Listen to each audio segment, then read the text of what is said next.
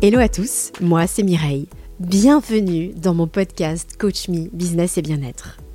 Je vous donne rendez-vous ici pour parler entrepreneuriat, astuces bien-être et parcours de vie. Seul ou accompagné de mes invités, je suis hyper enthousiaste à l'idée de partager ces moments avec vous.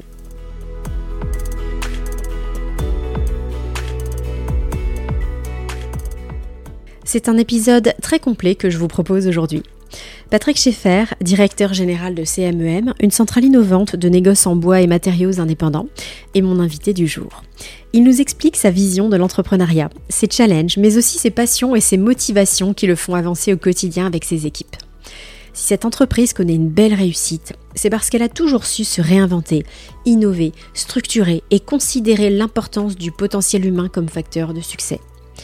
Dans cet épisode, on va parler relations clients-fournisseurs-adhérents, modèle économique, politique RSE, coaching, mais aussi de tout ce qui gravite autour du travail et qui concourt au fait de se sentir bien dans sa tête, bien dans son corps. Une vraie politique de bien-être au travail avec des résultats probants à la clé. Allez, le mieux placé pour nous raconter tout cela, c'est lui-même. Accueillons tout de suite ensemble Patrick Schaeffer. Bonjour Patrick. Bonjour Mireille. Comment vas-tu? Bah écoute très bien. Bah, Content de te recevoir dans mes bureaux. Eh ben, je te remercie. C'est toujours un immense plaisir de venir euh, vous voir, toute l'équipe euh, CMEM et puis dans vos superbes locaux. C'est toujours un, vraiment un réel plaisir. Euh, je te remercie pour ton accueil et puis euh, merci d'avoir accepté de nous livrer ton témoignage de dirigeant d'entreprise. Est-ce que tu peux te présenter ainsi que l'entreprise CMEM Bon, ben, Patrick Schaeffer, donc euh, j'ai 59 ans, euh, marié, deux grands-enfants, beaucoup de passion, euh, l'histoire, euh, les chevaux, l'art. Accessoirement, je dirige CMEM. Donc CMEM, c'est la centrale de référencement du négoce indépendant bois et matériaux en France et en Belgique. CMEM, c'est 13 groupes et groupements, c'est 750 sociétés et 1700 points de vente à fédérer. Ok. Euh, alors, euh, on reviendra aussi sur le, sur le côté euh, business après. Il y a une phrase que j'ai notée en particulier sur votre site internet. Nous sommes le ciment qui solidifie les relations entre fournisseurs et adhérents. Nous créons du lien et des richesses dans un secteur où l'humain est une valeur centrale. Donc, est-ce que c'est un secret de réussite pour, son, pour ton entreprise? Bah, effectivement, on doit avoir des relations. euh, euh, la difficulté, c'est même, c'est qu'on est un intermédiaire entre les adhérents, donc des négoces matériaux, et la population des fournisseurs. Donc, on est au milieu de 1700 points de vente et de 600 fournisseurs référencés. Donc, euh, notre objectif, c'est de promouvoir, de mettre en avant les fournisseurs, leurs nouveaux produits, euh, mettre en avant les marques auprès de nos adhérents pour qu'ils les utilisent et puis qu'ils fassent le maximum de business avec ces fournisseurs. C'est également aussi de fédérer ben, 1700 points de vente, 13 groupes qui sont différents, qui font pas forcément les mêmes métiers. Certains sont spécialisés dans le carrelage ou dans le bois panneau ou dans les matériaux généralistes. Et donc, il faut fédérer ces chefs d'entreprise qui eux-mêmes doivent fédérer des entreprises, des négociants matériaux qui adhèrent à leur groupement. Donc, c'est une euh, grande chaîne de communication et on doit être un facilitateur de commerce. Et alors, comment vous faites pour que ça marche, tout ça? Depuis Alors, comment 2007 on- hein Comment on fait? Déjà, CMEM a évolué puisque CMEM à la base n'était qu'une centrale de référencement qui mettait en relation fournisseurs donc, et négociants indépendants. Euh, on apporte beaucoup de services à nos adhérents. On a créé une base de données articles qui regroupe aujourd'hui plus de 300 000 articles auprès de 300 fournisseurs. On a créé un concept de menuiserie. Donc pour mettre en avant l'offre menuiserie dans nos points de vente et valoriser euh, l'image du point de vente. On a créé une démarche RSE. On a créé une démarche de service pour nos adhérents en facilitant l'achat de camions, l'achat de chariots élévateurs euh, dans le domaine des assurances ou dans la téléphonie.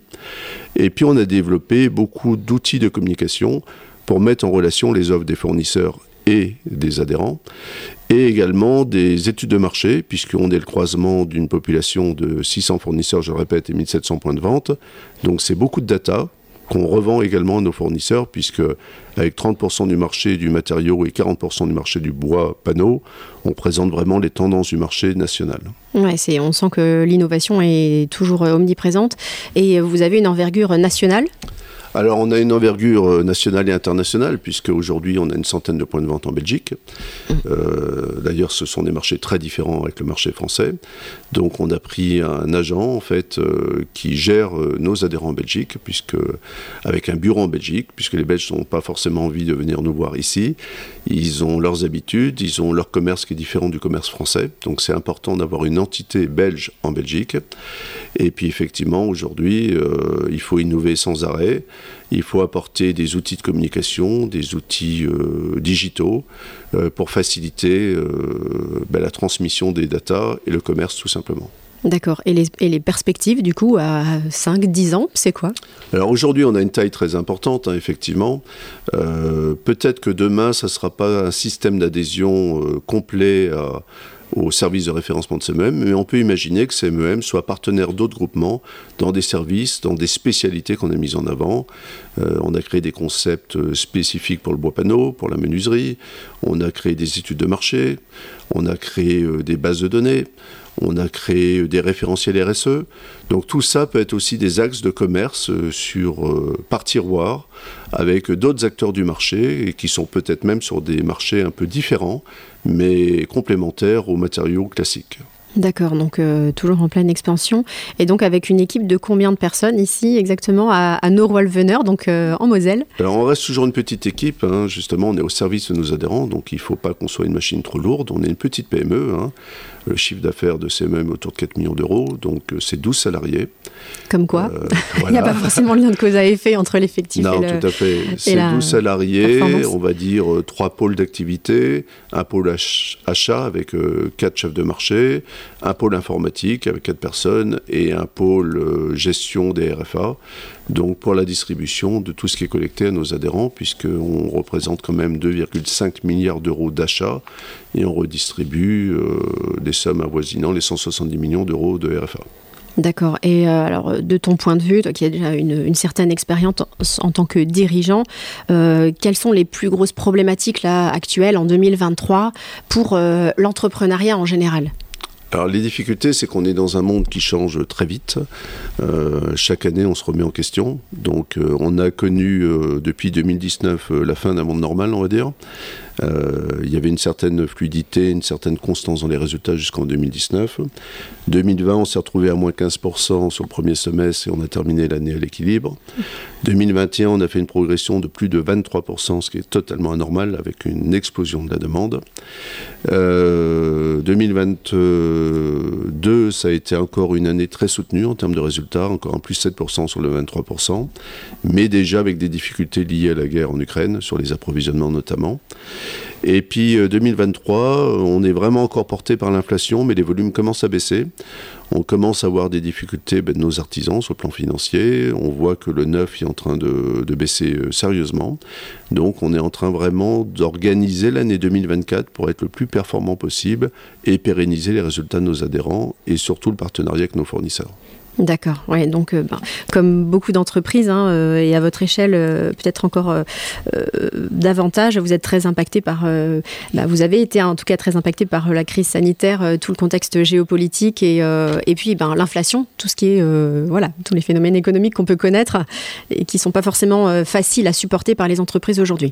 Bah, je dirais un peu comme tous les métiers. Bon après pour la période Covid, on a eu une chance quand même, c'est que très vite on a été acteur prioritaire, donc les négoces sont ouverts au bout de 15 jours. Euh, donc la cessation d'activité a été vraiment brutale sur un mois, puis ça a repris très rapidement. 2021, euh, une demande folle, puisque les gens étaient enfermés chez eux, donc chacun a voulu euh, améliorer son habitat. Oui, Et puis depuis 2022, ben, la tendance inverse un petit peu, beaucoup d'inconnus, beaucoup de difficultés d'approvisionnement, beaucoup d'inflation.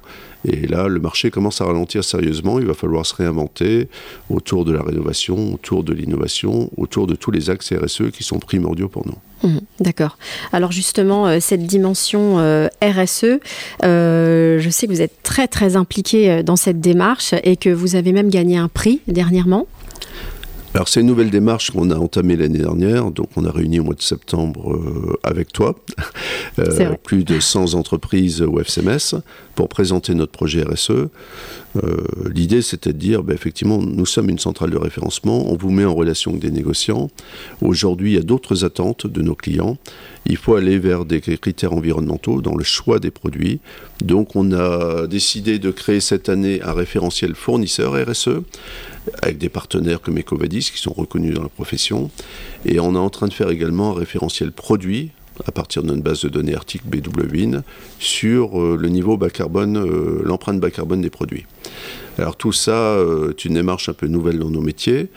on a été récompensé par le groupe Moniteur et le journal Négoce comme négociant RSE de l'année.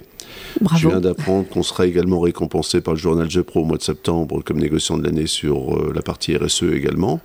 C'est beaucoup de responsabilités.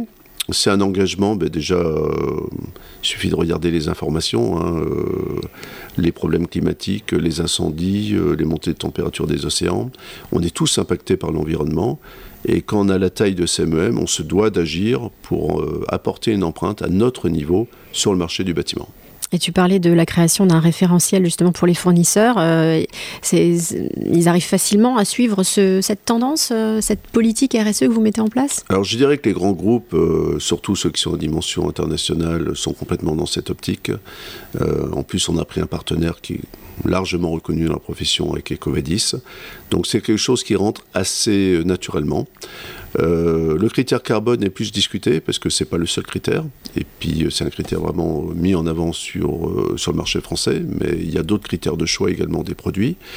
des petites structures sont pas encore équipées, mais quoi qu'il en soit, on sera tous obligés d'y venir.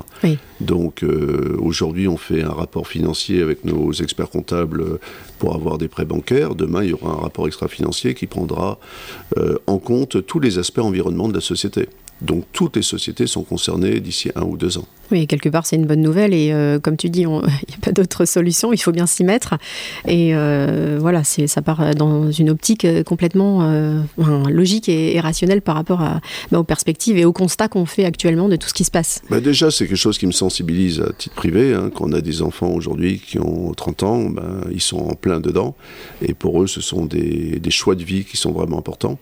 Donc en en, tant qu'humain, c'est quelque chose de totalement naturel pour moi. Et puis, euh, vu la taille de CMM, euh, je me dois d'être un acteur de cette démarche. Alors j'allais te demander justement dans ta vie personnelle, est-ce que euh, tu, tu as une démarche écologique particulière? Est-ce que tu, es, tu y es très sensible enfin... Je ne suis pas forcément le bon élève, hein. c'est une génération qui va approcher les 60 ans et qui n'a pas été trop imprégnée de toute cette démarche aujourd'hui. Mais je regarde mes enfants, voilà. Et aujourd'hui, effectivement, bah, déjà, on aime la nature, on aime les chevaux.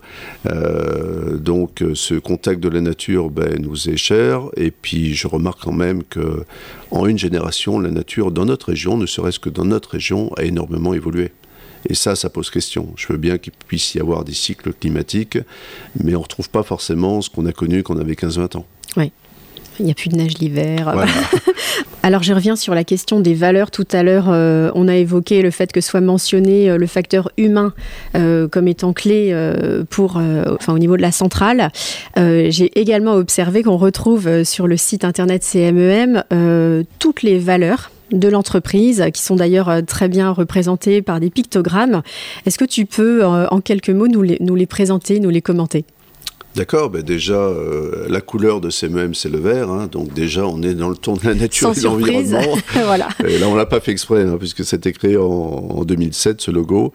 Mais effectivement, je pense que ben, il, est, il, est, bon à loi, il porte bien les, valeurs de CMM, déjà par rapport à notre démarche écologique. La symbolique, euh, le pont, euh, pourquoi un pont? Parce que le pont relie les, les hommes. Et comme je l'ai dit tout à l'heure, CMM relie des fournisseurs et des négociants matériaux. Donc on est vraiment sur cette symbolique de lien entre les gens. L'union fait la force, eh ben, on représente beaucoup de sociétés, 750 sociétés.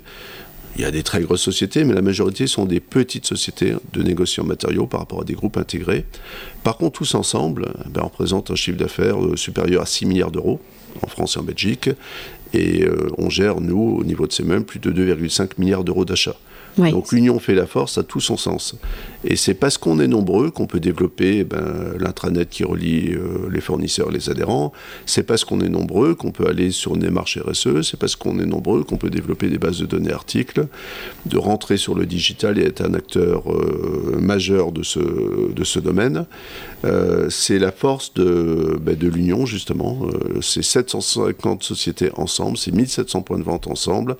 Ben, me donne les moyens de travailler pour l'avenir. Mmh. Seul, on va plus vite, ensemble, on va plus loin. Tout à fait.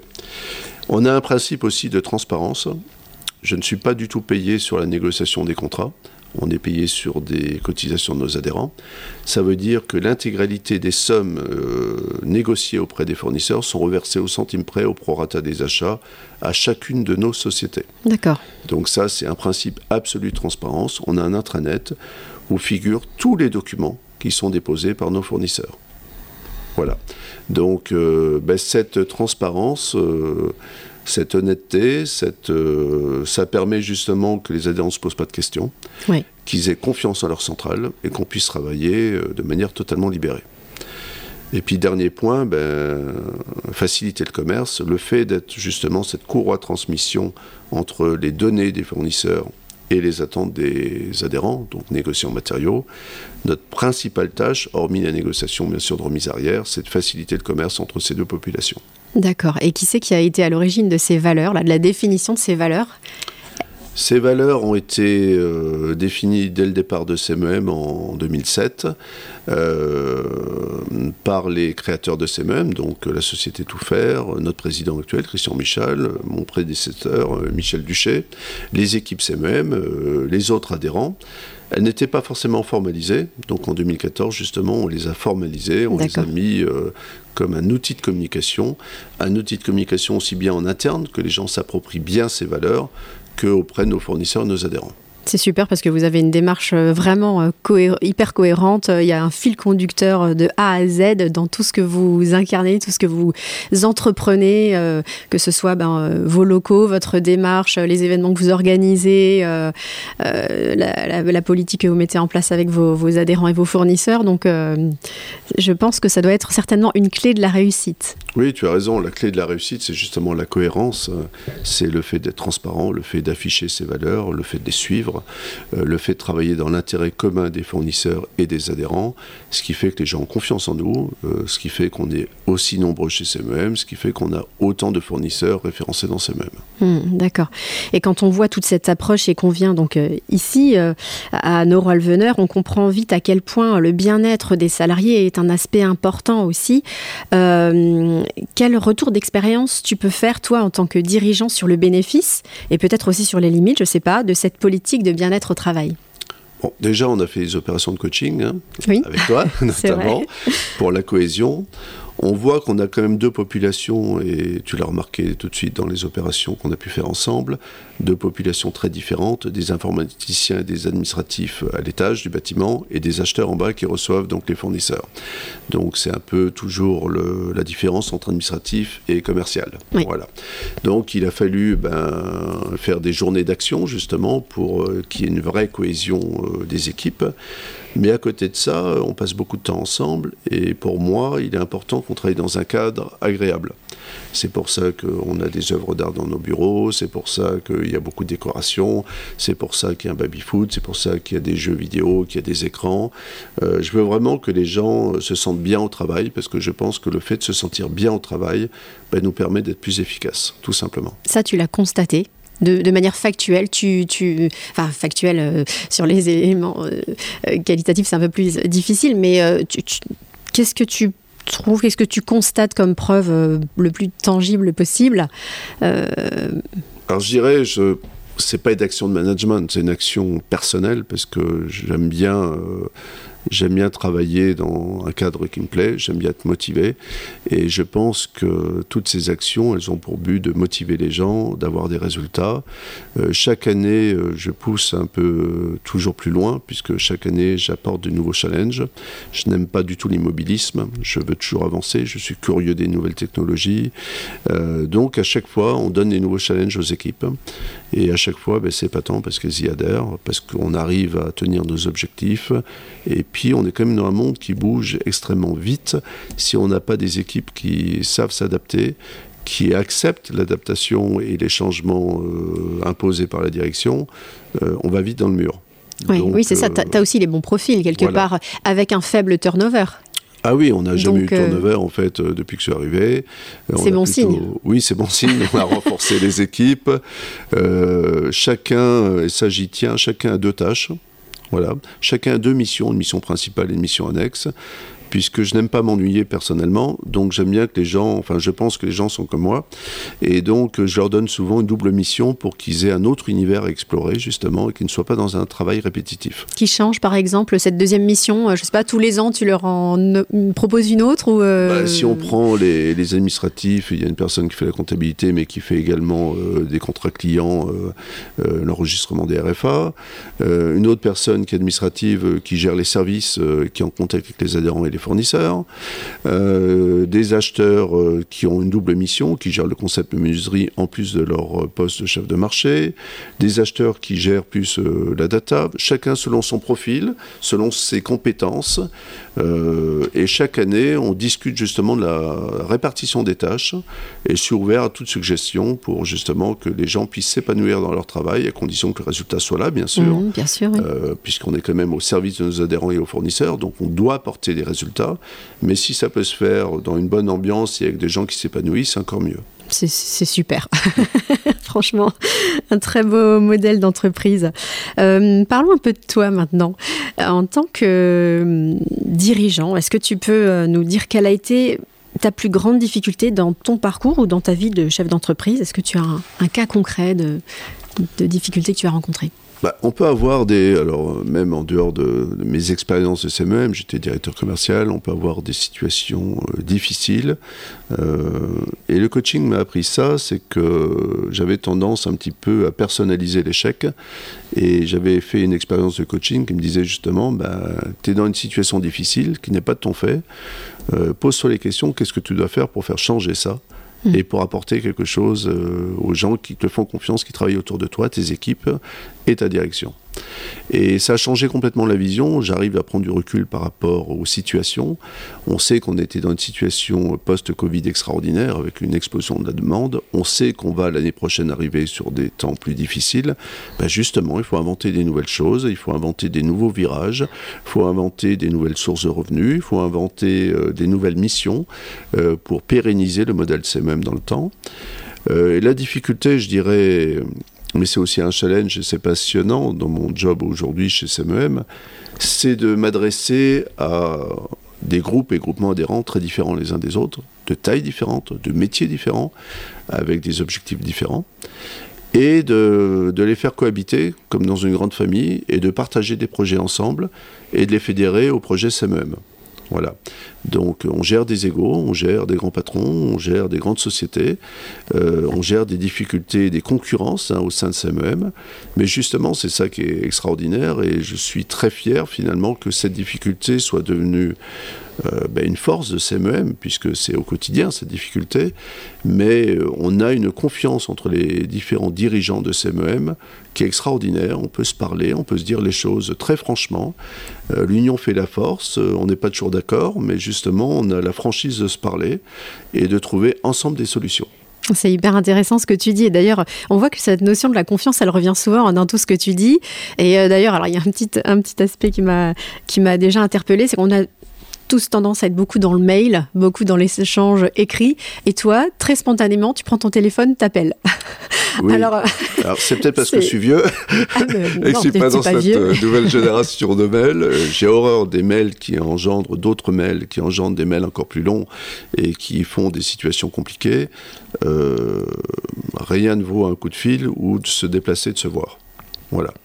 Euh, alors bien sûr, on fait, on gère beaucoup de réunions, donc il y a des réunions en visio, mais on fait en majorité des réunions physiques parce que le lien euh, social, le lien humain est primordial, et c'est le premier critère pour régler tous les problèmes qui peuvent se présenter. Oui, d'où ton appétence pour le fait aussi d'organiser des événements, de faire rencontrer les personnes, quitte à ce qu'elles viennent de loin. Et que... Mais bon, voilà, ça se passe toujours très bien. Et euh, oui, et puis je pense que le monde du travail n'est pas forcément facile. Et euh, ce qui est important, euh, c'est de réussir à s'amuser et de faire rêver les gens. Voilà. Donc, euh, ben, il y a des tâches qui nous plaisent pas, il y a des moments plus compliqués que d'autres, mais il faut toujours donner quelque part des nouveaux projets qui font que les gens vont se fédérer, vont se redynamiser et croire en l'avenir et travailler pour l'avenir. Donc ça, c'est primordial, c'est toujours aller de l'avant, être curieux, se remettre en question, et puis avancer, parce que la vérité d'aujourd'hui ne sera pas celle de demain. Mmh, d'accord. Donc finalement, euh, tes difficultés, euh, ton, ta vision euh, t'amène à les transformer en force et, c'est plutôt moteur qu'autre chose. Quoi. Bien ça sûr. Te, ça pousse plutôt à aller de l'avant et à accomplir des choses. Tout le monde rencontre des difficultés dans son travail, dans sa vie privée. Clairement, oui. Et ben, si on regarde les infos, on se pend tout de suite. Hein. Donc autant, autant mettre un peu d'espoir dans tout ça et autant s'amuser un maximum dans ce qu'on fait, aimer ce qu'on fait et puis être curieux parce que le monde change tellement vite qu'on doit être curieux. Ouais, ouais, on peut rester lucide sur la situation, mais euh, voilà, chacun en gardant son, son, mindset. On en parlera après du mindset. Et euh, à contrario, est-ce que tu peux me dire quelle a été ta plus grande réussite ou ta plus grande fierté? Parce qu'il faut en parler aussi de ça. Euh, c'est vrai qu'on a tendance, quand la chose est passée, c'est passé, puis on est déjà à autre chose. Voilà. Je dirais, vais une réussite euh, qui se constate aujourd'hui au bout de 9 ans, c'est le lancement de Ligne et Lumière, donc notre concept menuiserie. Euh, on avait des adhérents aujourd'hui qui partaient vers des groupements spécialisés parce qu'une centrale de référencement ne leur suffisait pas pour mettre en avant leur offre, notamment la menuiserie, puisqu'on a beaucoup de gens spécialisés dans bois, panneaux, menuiserie. Euh, on a créé notre propre concept en 2014. On était 7 points de vente. On est plus de 200 points, 220 points de vente aujourd'hui. D'accord. Donc euh, c'est une réelle réussite. On est la plus grande centrale en termes de volume d'achat aujourd'hui. C'est plus de 100 millions d'euros d'achat de menuiserie via ce concept. Ce concept est ouvert uniquement à des adhérents MEM. Donc sur les 1700 points de vente, il y en a plus de 200 qui sont dans ce concept. Mm. Et aujourd'hui, tous les groupements ont intégré ce concept. C'est vraiment une réussite. Et on a plein de nouveaux projets autour de ce concept, euh, de monter en gamme, de, de, monter avec des magasins dédiés à 100% dans les centres-villes demain, sur les zones commerciales. Donc sortir de l'univers du négoce et aller vraiment vers des boutiques, euh, des boutiques déco autour de la menuiserie. Mm, génial.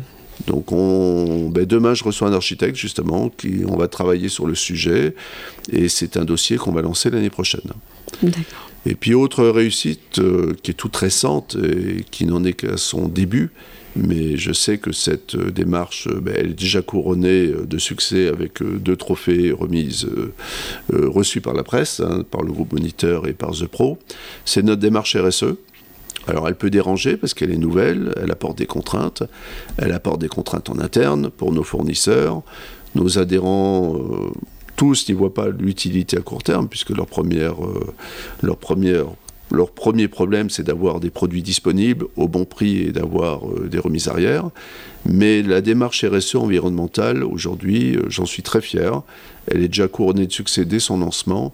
Et je pense qu'on va être vraiment un moteur de la profession dans cette démarche. Donc c'est vraiment ma, ma satisfaction à venir. Bien sûr, oui. Et puis si on se projette euh, dans quelques années, euh, ça aura été certainement très malin d'avoir été précurseur en la matière euh, dès aujourd'hui. Bien sûr. Et mon modèle actuel sera peut-être plus vrai demain, mais en tout cas, on sera dedans. Et on aura été un des moteurs de la profession et bah, c'est une grande fierté d'avoir lancé ça. Bah, tu as bien raison d'en être fier parce que c'est tout à votre honneur, à toute l'équipe. Alors, pour compléter cette partie euh, présentation que tu nous as faite tout à l'heure, euh, je vais te demander si tu es d'accord de te prêter à un petit jeu de présentation issu d'un outil qu'on utilise en coaching, à savoir le portrait chinois. Donc, euh, pour ceux qui ne connaissent pas, il s'agit d'une manière ludique et décalée de se présenter au travers d'éléments extérieurs, ce qui permet d'en apprendre un peu plus sur la personne. Alors, Patrick, si tu étais une saison, que serais-tu? Alors il y a du bon dans chaque saison, hein, donc, mais je dirais l'été, parce que l'été c'est à la fois les amis, c'est à la fois la famille, c'est les vacances.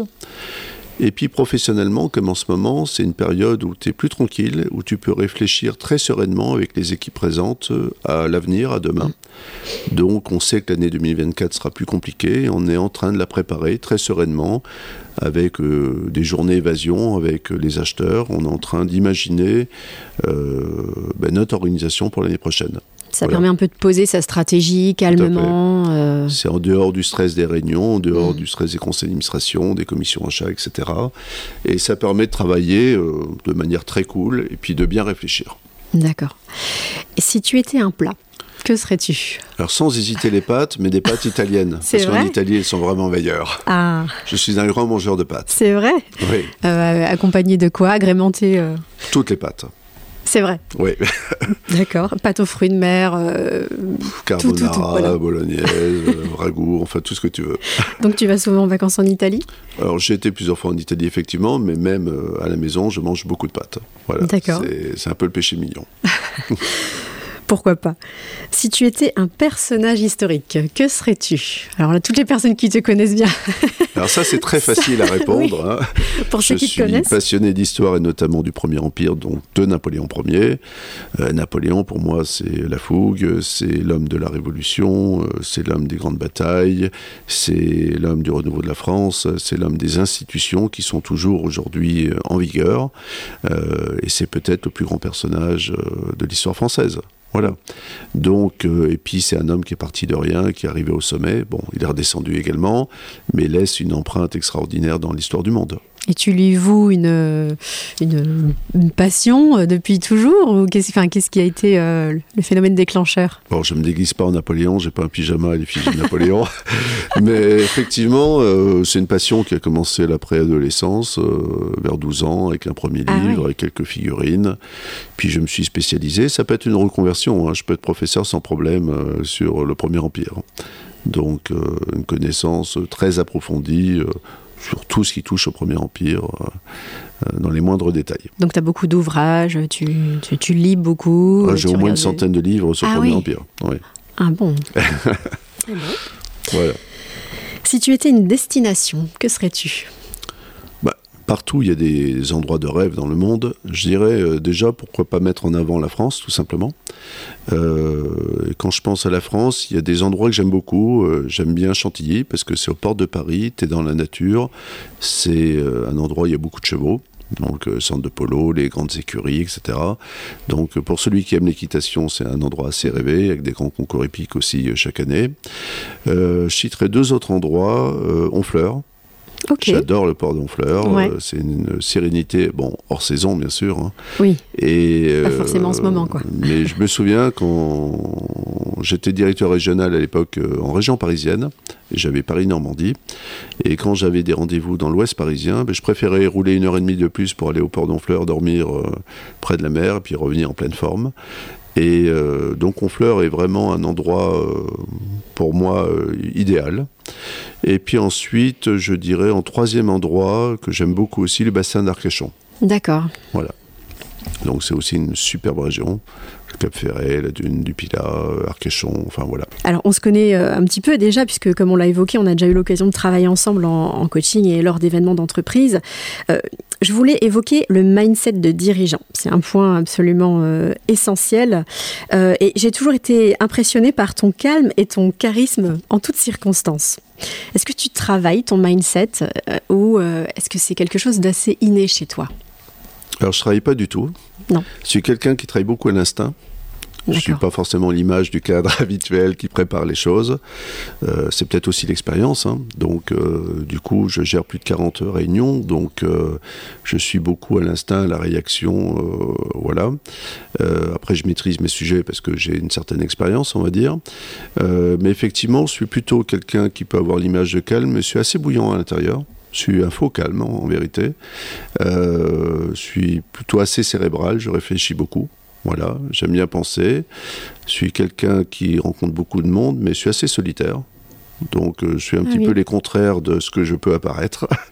Euh, Ah, Peut-être mais- justement parce que tu es beaucoup en contact avec. euh, voilà, oui. monde, euh, J'ai toujours été assez solitaire, même si j'ai un métier où je suis beaucoup en contact euh, avec de nombreux fournisseurs, de nombreux adhérents ou des institutions. J'aime mon métier, j'aime ce côté clown où il faut un peu apparaître et puis faire le show. Mais en même temps, j'ai besoin de ces équilibres de solitude, euh, d'être avec un cheval, de me promener dans la nature, euh, de me plonger dans mes passions. Bah, justement, avoir des passions, que ce soit le design, que ce soit l'art, que ce soit les chevaux, que ce soit Napoléon, c'est aussi des moyens d'évasion. Des moyens d'avoir une certaine sérénité, et ce qui me permet ben, de ne pas subir trop le stress. Je pense que j'étais plus stressé par le passé, c'est aussi l'expérience qui fait qu'aujourd'hui, ben, tu t'affirmes plus en termes de caractère, tu as moins de stress, et puis, euh, et puis c'est un équilibre de vie qui fait qu'aujourd'hui, ben, je suis bien dans mes baskets, je suis bien dans mon boulot, et euh, je n'ai pas de crainte par rapport à l'avenir, par rapport au travail. Euh, je suis plutôt serein là-dessus. C'est pas quelque chose que je prépare du tout, non. Je pense que c'est plus un état d'esprit. Et puis cet état d'esprit, ben, il change avec l'âge, hein, tout simplement, je pense. Donc c'est essentiellement la, sagesse et la maturité aussi qui, qui concourent dans ce sens-là? La sagesse, je ne sais pas, je ne pense pas être sage, mais il y a une certaine maturité. C'est au sens vraiment très large hein, quand je dis sagesse. il y a une, une, certaine maturité, et puis il y a aussi euh, ben, le fait d'être curieux, d'être ouvert à beaucoup de choses, euh, d'avoir des enfants qui sont dans la communication ou dans l'art, euh, d'être invité à beaucoup d'événements, de, de, voir énormément de choses. Ça ouvre, entre guillemets, ben, l'esprit, ça ouvre les chakras, hein, et puis ça te permet de, de croiser dans ton cerveau plein de mondes différents de te donner beaucoup d'idées. Et certaines, mais tu les mets dans le cadre de ton travail. Puis comme je le dis toujours, euh, alors j'ai la fonction qui le permet peut-être aussi, mais j'essaie de me faire plaisir. Là, on est sur un projet, par exemple, autour du Vendée Globe. Euh, ben voilà, on parlait de la mer tout à l'heure. C'est une course qui me fait rêver. Eh ben, je vais trouver un moyen d'être partenaire de, de cet événement. Voilà. C'est chouette, c'est euh, super. je me fais autant plaisir que ça me sert sur le plan professionnel, mais euh, je pense qu'il faut, voilà, il faut avoir des coups de cœur, il faut savoir écouter les gens, il faut savoir faire confiance à des personnes et suivre son instinct. Je travaille beaucoup l'instinct, donc il y a la maturité professionnelle, la connaissance, ça s'acquiert bien sûr, mais il y a aussi, il faut rester soi-même, il ne faut pas être stéréotypé, il faut, faut être la personne qu'on est tout simplement. Hmm. On reste dans l'authenticité, quoi. J'allais te demander si tu avais des rituels justement pour euh, bah, préserver ton bien-être et ta santé en général. Donc, euh, tu as parlé de ta passion pour les chevaux, euh, le, design, la curiosité pour l'art, etc. Il y a encore d'autres choses que tu mets en place? Est-ce que tu pratiques d'autres sports, d'autres activités? Non, pas beaucoup de sport, pas beaucoup de temps. bon, comme ma fille, vient de temps en temps, elle m'épuise un petit peu. je me fais marcher et faire du sport. Mais effectivement, pas assez de sport. Bon après, je suis quelqu'un qui, euh, qui essaye de m'octroyer des moments à moi. Voilà. Je l'ai toujours fait. Et d'ailleurs, quand, quand je dirigeais des commerciaux, je leur disais toujours euh, apprenez à être feignant. Euh, pour moi, ça veut dire que, ben, par exemple, un commercial, tu as 22 jours de travail, divise pas ton chiffre en 22 jours, tu le divises en 18 jours, et puis essaye d'avoir 2-3 jours pour toi pour aller à la piscine, faire du sport, faire une activité, suivre ta passion. Donc donne-toi des challenges plus élevés, dans un laps de temps plus restreint. Euh, je ne pense pas qu'on soit des machines, qu'on puisse être efficace tout le temps sur le même rythme. Hmm. J'y crois pas du tout. Donc, je crois que tu as raison, pas y croire. Voilà. Donc euh, j'ai des temps où je suis capable de travailler beaucoup et j'ai des temps où ben, j'ai besoin de détente. Et cette manière de travailler, je l'impose également à mes équipes. Je leur dis, il est important d'avoir des moments de détente, alors ensemble ou privé, hein, mais euh, il faut que cet équilibre, ben, cet équilibre, elle donne des résultats. Donc je pense que quelqu'un qui est bien dans sa peau, qui, a un bon équilibre, travaillera mieux qu'une autre personne et sera plus heureuse dans sa vie privée. Donc euh, ben, il faut suivre ça tout simplement. J'ai toujours... Euh, ça les fait rire à chaque fois quand je leur dis apprenez à être feignant, mais pour moi l'efficacité c'est d'apprendre à être feignant. Donc parce qu'on est plus efficace dans un laps de temps plus court. Alors c'est hyper intéressant ce que tu dis et la méthode que tu as donnée notamment par rapport aux commerciaux, hein, de travailler sur 18, euh, 18 euh, jours au lieu de 22. Euh, alors du coup, comment tu fais quand tu es dirigeant? Parce que tu sais, le, ce que j'entends très souvent en coaching haute, c'est ben, des, des, personnes qui ont des hautes responsabilités comme ça et qui ont du mal à déconnecter, qui, qui ne déconnectent pas forcément le soir à la maison, pas forcément pendant les vacances, qui ne s'autorisent pas à prendre du temps pour elles. Donc toi, donc tu fonctionnes à l'instinct, donc j'imagine qu'il y a une certaine spontanéité, ou est-ce que tu planifies ça déjà par avance en te disant, voilà, moi, je sais pas, je dis n'importe quoi, tous les deux mois, je prends une semaine, ou euh, comment, comment tu t'organises et comment tu priorises? Alors effectivement, je prends jamais de grandes vacances, hein, plutôt par euh, des vacances euh, courtes, mais, mais que je vais bien vivre, on va dire, où je vais me déconnecter totalement. J'essaye toujours j'ai toujours fait du télétravail avant que ça existe. C'est-à-dire que je me suis toujours octroyé un jour ou deux jours par mois, euh, où je travaille à la maison, seul sans l'ordinateur. Et je le fais toujours aujourd'hui. C'est-à-dire euh, toutes mes réunions importantes, euh, toutes les décisions à prendre, euh, quand je dois prendre du recul, je m'isole chez moi ou dans mon jardin, je réfléchis et je fais ça un jour à deux jours par mois. Encore maintenant pour planifier mes réunions, mes plans, mes idées. Ensuite, je partage avec les équipes, bien sûr. Je me nourris du savoir de mes équipes pour, pour avoir des idées et pour les concrétiser. Mais ce, cet isolement m'est nécessaire. Voilà. Donc je pense que. Et puis je priorise. C'est-à-dire que. On ne peut pas être le meilleur sur tous les sujets. Euh, déjà, il faut bien s'entourer, il faut savoir déléguer. Et ensuite, euh, ben effectivement, euh, faites déjà ce que vous faites bien en priorité. Mhm. Euh, vous serez d'autant meilleur euh, dans ce domaine-là. Donc n'ayez pas peur de, bah, de, vous faire aider pour d'autres choses sur lesquelles vous êtes moins à l'aise. C'est ce que je fais. Et aujourd'hui, effectivement, bah, je gère plus de 40 réunions, je gère beaucoup de déplacements.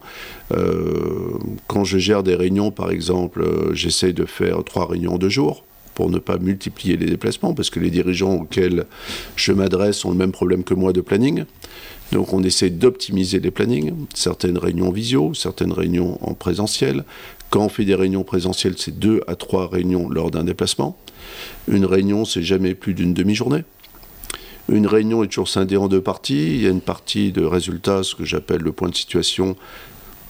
Ça ne sert à rien de passer du temps dessus puisque c'est déjà passé. C'est un constat. Alors les gens peuvent ne pas être contents, s'exprimer, mais on ne va pas euh, lire des résultats qui sont déjà passés, ça n'a aucun sens et se donner du temps pour les priorités, pour les questions d'avenir. Voilà. D'accord. Euh, c'est une vraie organisation qu'on apprend ben, quand on est obligé de gérer beaucoup de réunions. Euh, ben, il faut s'organiser. Mmh, c'est une structure, quoi. Euh, on structure son mmh. esprit. une réunion, c'est une demi-journée. Pas de blabla inutile. On passe pas du temps à repasser ce qui est, ce qui est mmh. le passé, justement. Ouais. Donc, on travaille que sur l'avenir.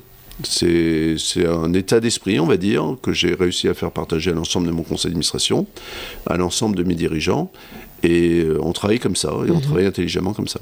Ok, super. Et puis bien s'entourer aussi, tu l'as évoqué côté pro comme côté perso finalement. Bien sûr, bah oui, puisque euh, il est important pour être bon sur le côté pro bah, d'être déjà à l'aise euh, sur le plan perso. L'univers familial est extrêmement important. Voilà. Mhm. Euh, je suis très famille. Voilà. Euh, donc ça, c'est quelque chose, c'est le ciment de nos vies. Euh, et à côté de ça, ben, savoir avoir des bonnes personnes autour de soi, leur faire confiance, leur déléguer, pas les engueuler si elles se plantent. Il vaut mieux que quelqu'un essaye de faire des choses plutôt que d'attendre d'avoir une solution toute faite et ne jamais évoluer. Mmh. Donc, euh, ben, il faut apprendre à faire confiance, euh, apprendre à gérer certains échecs si c'est nécessaire, mais donner confiance aux gens dans leur capacité, dans leur travail. Ça vous enlève beaucoup de travail par la suite et ça permet de faire beaucoup plus de choses quand chacun sait ce qu'il a à faire. Mmh. D'accord. Hyper intéressant tout ça. je te remercie beaucoup. Euh, on arrive à la fin de cette réunion, Patrick. Euh, je te remercie pour euh, tout ce que tu nous as généreusement apporté, pour ton témoignage de dirigeant, pour toutes, ces, toutes ces valeurs, toutes ces idées, toutes ces sources d'inspiration. Je suis sûre que ça va pouvoir aider plus d'un, plus d'un chef d'entreprise. et pour conclure, je dirais que le mot de la fin t'appartient. Bon, bah écoute, j'ai rien préparé de spécifique. Je te dirais simplement que. À l'instinct. À l'instinct, ben, deux choses. Être authentique. Ça ne sert à rien de singer et de, vouloir imiter des gens. Euh, soyez à l'écoute, mais restez vous-même. Et puis surtout, avoir cette capacité de curiosité d'être ouvert à tout, de, de, toucher à plein de choses, de regarder plein de choses, d'univers différents, de ne pas s'enfermer dans un univers, parce que souvent, ben, on ne voit plus que son quotidien professionnel et on n'a plus de vision. Donc il faut être curieux sans arrêt, ouvert à tout ce qui se passe. Euh, faites plein de choses en dehors de votre boulot parce que ça vous aidera beaucoup dans votre boulot. Ok, merci beaucoup. Excellente continuation à toi, à tes équipes, à CMEM. Hein. Merci à toi. Et plein de bonnes choses.